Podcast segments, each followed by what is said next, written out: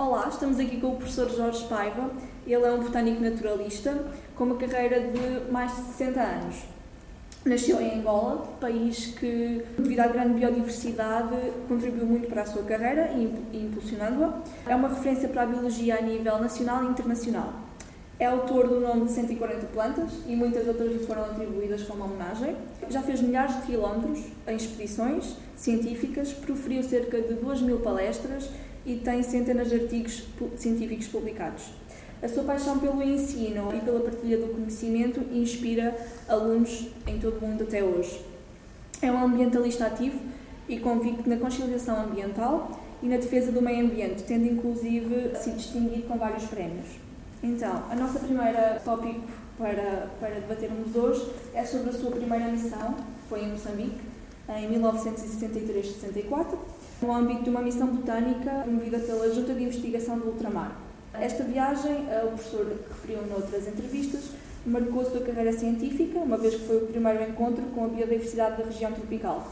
Em 2018 refez essa viagem, ou 2019. Como é que foi essa experiência? Eu nasci no norte de Angola, na zona da floresta tropical.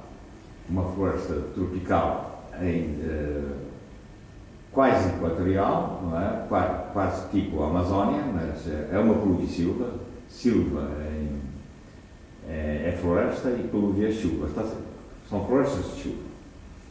E eu, muitas vezes, em miúdo, uh, atormentava a minha mãe porque ia para a floresta. Fui, ia, lá para si, ia brincar para lá e ver os animais, subir às árvores. É? E, portanto, já conhecia muitos animais e, como ainda hoje, nunca, eu nunca usei uma arma, olho para eles, sei estar ao pé deles, não quer dizer que não corra riscos. Portanto, já tinha o contacto com essa biologia. Depois, quando eu fui, quando o diretor aqui do departamento do Jardim Botânico, do, do Departamento de Botânica, me convidou, uh, eu estava a dar aulas no colégio, que me convidou em 1959 para vir para aqui, foi para determinar as plantas que a instituição recebia dos antigos alunos e coletores que colhiam uh, nas ex-colónias para eu determinar para elas serem incluídas no herbário. Portanto, eu comecei aqui a trabalhar em plantas tropicais. E depois um dia perguntou se eu queria integrar esta expedição de 63 64. Foi fundamentalmente em Moçambique, mas uh, também no Malawi e na, no Zimbábue. É? Uh, foram cerca de sete meses sem, sem nunca estar num hotel, não havia hotéis, e sempre acampados. Mudávamos, tínhamos dois, dois jipes e um caminhão, caminhão para levar uh, gasóleo, mantimentos e as barracas e as, e as canas, e, porque às vezes estávamos muitos dias, semanas, sem, sem ver ninguém, simplesmente na, nas florestas. Foi uma expedição em que lemos milhares de números e 24 mil exemplares. Cada número cerca de 24 mil exemplares. Cada número colhíamos sempre mais do que um exemplar para depois permutarmos com outras expedições. Esta viagem realizada uh, em 63, 64, ainda a primeira, tendo em conta que foi durante o Estado Novo, um regime fascista, isso condicionou de alguma forma a viagem? Já havia terrorismo, já havia movimentos, movimentos independentistas, não é?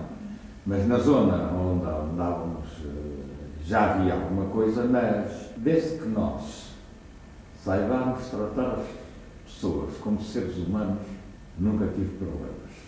Nunca tive problemas, não é? E, inclusivamente, uma vez um Maconde disse-me: Para o ano não vai poder andar aqui nenhum branco, nenhum europeu, mas o senhor, se quiser, pode cá vir. E no ano seguinte já havia terrorismo na zona onde eu tinha andado. E devo-lhe dizer que Fomos a zonas, eu, uma vez estávamos na Serra Jesse, por acaso eu andava a colher, eu vi um barulho. Eu estava um bocadinho afastado dos, meus outros dois colegas. E tive, porque as florestas são densas, então, estive a olhar bem e ver, parecia-me que era um animal, era um elefante, que estava a poucos metros. Felizmente eu estava com, a, a favor do vento e ele não deu para a minha presença. Depois afastei. Mas, quando estivemos nessa célula, eu disse, lá passar muitos anos que não há de vir aqui ninguém comigo. Porque não tinha uh, acessos. Era preciso metermos dentro da floresta e estarmos lá. Passado, já em 2000 e qualquer coisa, estive uma vez com o reitor da Universidade de Nampula, no Norte. Isto foi no Norte, na fronteira com, com a Tanzânia. E disse que lhe contei esse episódio. E, e dizia até hoje ainda lá ninguém foi, colher plantas. E ainda ninguém lá foi colher plantas até hoje. Essa zona está hoje também um bocadinho um bocadinho instável para, para as populações com o que têm visto agora lá no norte de Moçambique. Sim, com os ataques terroristas. Eu já, eu já voltei a esse norte de Moçambique, a vários pontos, mas esta zona não tornei, porque é muito difícil chegar lá. Há zonas de África ainda que não estão exploradas uh, cientificamente.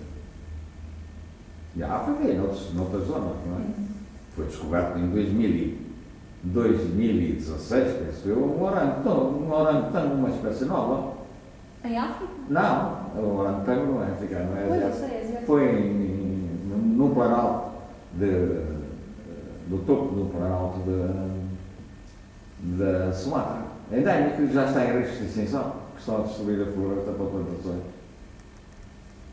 E ainda, ainda foi descoberta em 2017 uma espécie nova de um árvore Gilbert Diodendron, gigante, que tem só 100 toneladas de biomassa. Enorme. Não estava descoberto. Eu descrevi uma espécie nova, quer dizer, não sei se foi em 2018, de uma, de uma árvore com cerca de 20 metros da bola não era conhecida, paciência.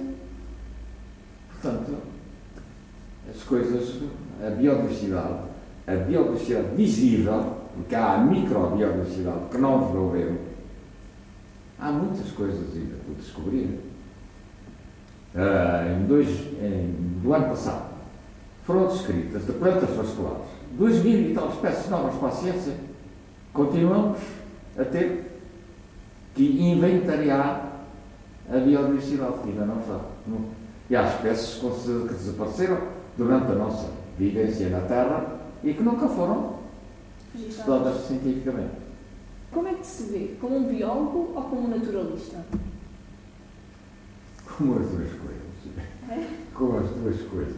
Como as duas coisas. Como biólogo, sob o ponto de vista científico, não é? E como naturalista, sob o ponto de vista humano. Que nós não vamos conseguir sobreviver sem os outros, sem a natureza. Não vamos conseguir sobreviver. As pessoas esquecem-se que estão metidos dentro de uma gaiola. Eu, às vezes, quando vou falar com pequenitos, que eu falo desde a pré-primária, eu vou conversar com eles sobre problemas de ambiente desde a pré-primária, é muito engraçado. A pré-primária é muito engraçado, gosto muito, porque eles estão sentados, deitados no chão, a olhar para mim, eu mostrar-lhes as coisas. E eu costumo lhes perguntar, quando vocês têm um passarinho numa gaiola, o que é que é preciso fazer? E eles dizem, ah, dar-lhe comida. E eu pergunto, só, não é preciso dar-lhe mais nada. Depois lá vem um ao outro, que às vezes me responde, água. Só há vida na Terra porque há água. É? As pessoas esquecem-se que nós, adultos, mais de 65% do nosso corpo é água. E quando nascemos, quando nós nascemos, 80 e tal por cento do nosso corpo é água. É por isso que a gente sai pátrio. Vem vir bom. Não é? E, depois eu comi só e nunca obtive uma resposta. Mas depois eu digo, então não é preciso limpar a gaiola. Ah, pois, é preciso limpar a gaiola. Agora suponham que nunca limpam a gaiola. Vão dando comida, água.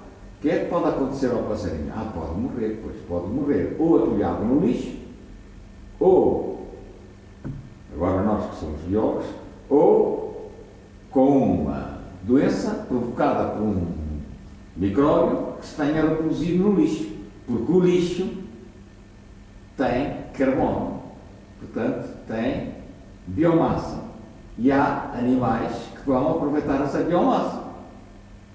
Quando eu mostro, por exemplo, as fotografias numa savana cheia de antílopes, uh, búfalos, etc., muitos animais, não cheira mal. Porque há outros, escaravelhos e outros seres, que vão buscar o carbono, a biomassa que está na portanto, É tudo reciclável na natureza. E, portanto, aí podem-se criar micróbios. Portanto, o periquito ou vai, a avezinha, ou vai morrer atolhada no lixo ou com uma doença provocada por microorganismos. É o que nos está a acontecer. Estamos a atolhar a nossa gaiola de lixo que não está a ser reciclável. Toda a gente fala no plástico. Sabem o que é que está a acontecer agora? Isto eu publiquei agora, não no, no público. Agora, agora não, em, no dia 28 de dezembro.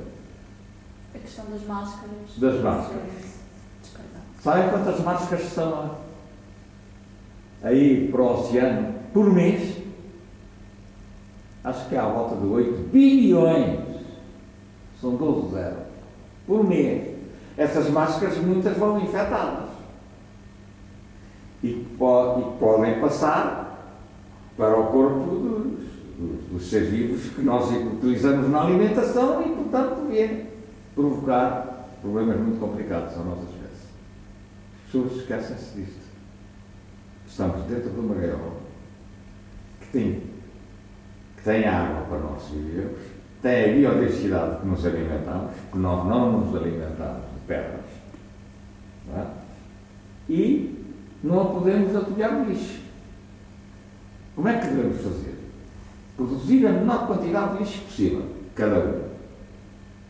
E reciclar tudo, porque hoje é tudo reciclável. E reutilizar também a regra dos Inclusivamente o plástico. Uma outra questão que nós temos é, por exemplo, até 2030, a ONU e várias outras organizações prevêem um aumento de 1,5 grau e meio ou 2 graus centígrados. Com este aumento poderá uh, vir uh, surgir um maior aumento da pobreza, maior risco de transmissão de doenças infecciosas e desastres de ordem climática, como por exemplo o que aconteceu nos incêndios de Pedrógão. Que impacto pode ter uma simples árvore? E é isso que estamos a tratar, uma simples árvore para evitar este cenário apocalíptico. Ah, devo dizer que eu ainda não houve uh, atitudes eficazes dos governantes mundiais que se reúnem há cerca de 50 anos. Desde 1970 que eles fazem reuniões com grandes parangões e resolvem. Eu tenho essas reuniões todas, todas. E o que é que foi, foi uh, acordado nessas reuniões? Na reunião seguinte, ai, não se fez aquilo que estava acordado, nunca fizeram o que ficou acordado. É até que chegou ao ponto de haver um presidente, que foi o Sr. Trump, que resolveu sair desses acordos. É, embora seja uma atitude que eu não quero classificar, é? ao menos foi realista. E o do Brasil, que não quis que a reunião, a última reunião que houve sobre problemas climáticos, era para ser no Brasil e aqui não. Aqui não há reuniões dessas. Depois foi, foi para, os, para o Chile, mas o Chile estava numa altura de de problemas eh, políticos e, e, foi em Madrid, a última foi em Madrid. Mas foi, era a 25 Até agora nada. E o que é que nós, hoje qualquer pessoa, qualquer camponês sabe que está com alterações climáticas. Sabe que as árvores estão a dar a folha muito mais cedo, os flores e os frutos. Já há problemas de seca. Eu devo dizer que essas migrações estão a atravessar o Mediterrâneo é gente que está fugir da fome. Já não tem que comer. As pessoas esquecem-se que o deserto do Saara está a chegar à zona, ao Senegal, onde havia florestas e havia gado que já não há, é deserto. Portanto, isto é real, toda a gente sabe. Infelizmente. Uh, tem que haver uma alteração nas, na comunicação social pública nós temos rádio pública, estações de rádio pública, três, e estações de televisão pública. Aí devia ser obrigatório mostrar isto nas horas novas. E não só os políticos a decifrarem uns contra os outros. Que é o que eles fazem. É? De maneira que isto tem que ser. Já na televisão, ah, por acaso até quando me chamam a atenção, porque eu não vejo televisão, não estou para aturar aquilo, e chamam a atenção e eu vou ver. Por exemplo, a semana passada houve um programa que mostrava as alterações climáticas, o que é que estava a provocar. Por acaso foi numa, numa privada, na hora nova. Mas, por exemplo, ah, uma familiar minha chamou-me a atenção. Olha que passou um programa que tu não viste há uma da manhã, da RTP, que depois repetiu. Eu fui ver, depois nós sabemos hoje, podemos ir ver. Era um filme sobre o Mediterrâneo. Que sabem como é que se chamava o filme? A Morte do Mediterrâneo. Em que ouviam, era um filme francês, ouviam várias pessoas, eh, pescadores, vai agora, está, todos a dizerem que realmente havia. E ouviram também os autarcas, presidentes de Câmara uh, da zona mediterrânica da França, da Grécia, da Turquia, da, da Líbia, uh, da Tunísia, e os autarcas sempre de gravata, todos bem postos. Não, isso são exageros, é sempre os exageros. E sabem o que é que esse filme concluiu? Com a poluição que estava a mostrar, que é brutal, o Mediterrâneo é um mar fechado, só está aberto ali na zona de Gibraltar, que em 2030, se continuar esta poluição, o, índice de poluição que tem o Mediterrâneo neste momento, em 2030 o Mediterrâneo não tem peixe. Daqui a 10 anos. Não tem peixe. Há quem diga que existirá mais plástico no mar que exatamente peixes. Também. E eu devo. As pessoas não sabem, mas isto é do conhecimento dos governos, do governo. Sabem, conhecem no Ribatejo uma, uma zona que se chama Alesília, que é muito produtiva e onde se produzia, eu já digo, produzia grande quantidade de melão. Sabem porquê que não se pode produzir agora lá melão? Porque o melão não aguenta a salinidade que já está acima da Vila Franca de Xira. E sabem o que é que está a acontecer? Nessa zona já estão a pescar robalo, que é o peixe de estuário. Não é? E outros peixes de estuário. Claro que ainda se pode cultivar porque há plantas que aguentam essa salinidade, como por exemplo o tomateiro. Mas melão já não se produz na vasilha do Bangladesh. Consequência de quê? Da alteração climática, o oceano a subir, é? de nível. Eu já estive em ilhas que já cá não estão. Já estive que já cá não estão. Desapareceram. Eu estou devastado. As pessoas esquecem-se disso. Eu, como sou de bastante idade já, não é? 87 anos. Eu tenho fotografias de zonas que eram praia em Portugal e já não são. Por acaso tenho, sem querer, quando ainda não, não havia essa preocupação, tinha uma fotografia de uma zona que eu lá, quando eu lá voltei não está lá. Eu conheço sítios de Portugal, da costa portuguesa, que tinham um chalézinho, já lá não está. Que os governantes sabem isto. Ah, eu sinto que há um descartar de culpas de toda a gente da política que tentam atingir metas utópicas, que o são, Exato. mas também de. É, parece um confronto geracional, não? Os mais velhos tendem a dizer uh, na nossa altura isto não era assim e foram vocês, e os mais novos tentam dizer não, vocês deixaram isto assim e nós estamos a tentar mudar. Não, é que os mais novos ainda não estão completamente uh, submetidos ah, no regime social que nós temos, que é todo comandado pela economia. Quando mesmo ainda agora, na pandemia, os problemas são, afinal, tal, temos o problema económico, o problema financeiro. Maneira que eu julgo que não como nota de banco. Pode-se sobreviver e, e, portanto, outros problemas que nós não. Vamos lá. A nossa espécie é uma espécie que tem a preocupação com três tipos de património. património. É única com três tipos. Património material. Nenhum animal guarda material. É? Utiliza pedras. Por exemplo, o abutre do Egito Utiliza pedra para deixar cair, partir os ovos dos outros e comer, mas não leva a pedra debaixo da asa para ter pedra no dia seguinte. E nós não, nós guardamos. É por isso que na arqueologia, os objetos de sílex, etc., porque nós guardamos património material. Mesmo, eu vejo isto nas crianças. Às vezes as mães dizem, que estão ali vocês os dois a discutir? É que este carrinho é meu e eu quero o carrinho. Carrinho não serve para comer. Nenhum animal tinha essa preocupação. Portanto, património material pode-se viver sem património material? Pode. Eu já estive na Amazónia nu e sobrevivi. Porque tinha património biológico. E outro património que nós ligamos muita importância, ainda agora, a pandemia, está toda a gente a falar nele, que é o património cultural. Sem cultura pode sobreviver? Pode. Agora, património biológico. Sem os outros não vamos conseguir sobreviver. Os outros são dá-nos a biomassa para comermos, dá-nos vestuário, dá-nos produtos farmacêuticos, os medicamentos, 90 e tal por cento é de origem biológica, 80 e tal por cento de origem vegetal. O nosso vestuário, inclusivamente o combustível que mais utilizamos, que é o petróleo, resulta de florestas que foram soterradas e transformadas em num, num combustível como carbono. Sem os outros, não vamos conseguir sobreviver. Esquecemos. E às vezes dizem assim, ah, estão agora a proteger o lobo, está em via de extinção, o que é que me interessa ao lobo? Pois é. Eu dou um exemplo. Por exemplo, um animal e uma planta.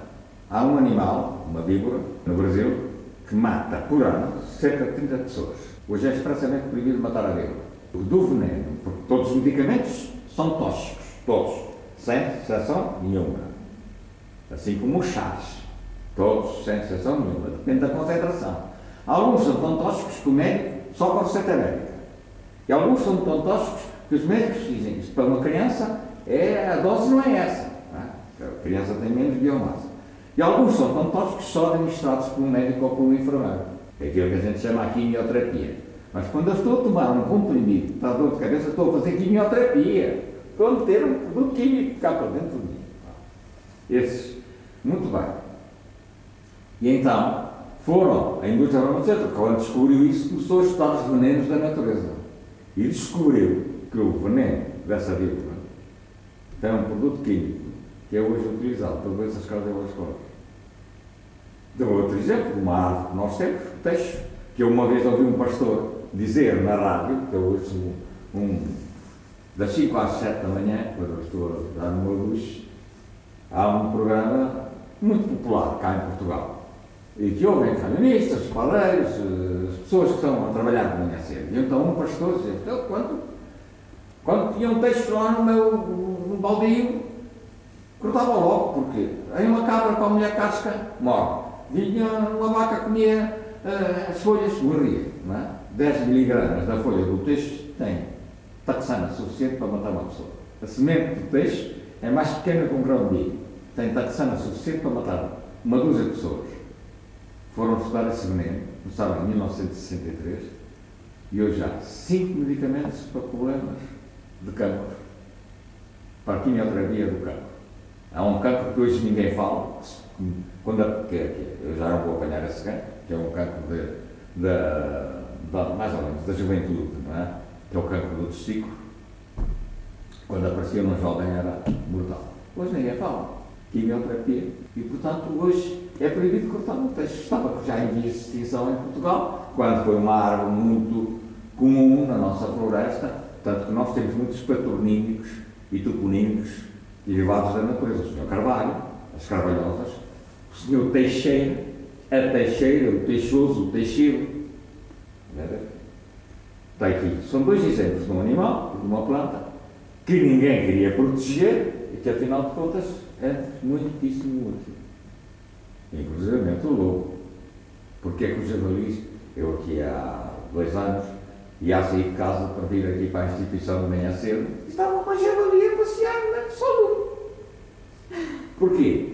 Porque, e apareceram javalis uh, desceram à Rábida e estavam na praia. Tenho uma fotografia das, de pessoas em fato de banho a tirar a fotografia aos, aos javalis. Porquê que eles vão ao mar? Para, metem-se na água para as carraças saírem. Até porque é que não tem predadores? Não tem lobo, não é? Eu ainda conheci lobos na Serra da Estrela, que já não sei. Ora bem, ah, mas isso resolve-se. Mata-se a tiro, controla-se os javalis contigo. Mas há predadores de bactérias e até deste vírus e que nós não vemos. E portanto não podemos andar aos tirinhos. Estamos a brincar com coisas muito sérias. Inclusive em Portugal, volta e meia no norte, há quem mate muito, muitos lobos porque atacam, ah, claro. atacam claro. os pastores. Claro. As ovelhas, neste caso. Porque nós somos uma espécie muito egocêntrica. Só pensamos em nós. E julgamos que os outros todos não nos servem para nada. A não ser quando os queremos comer.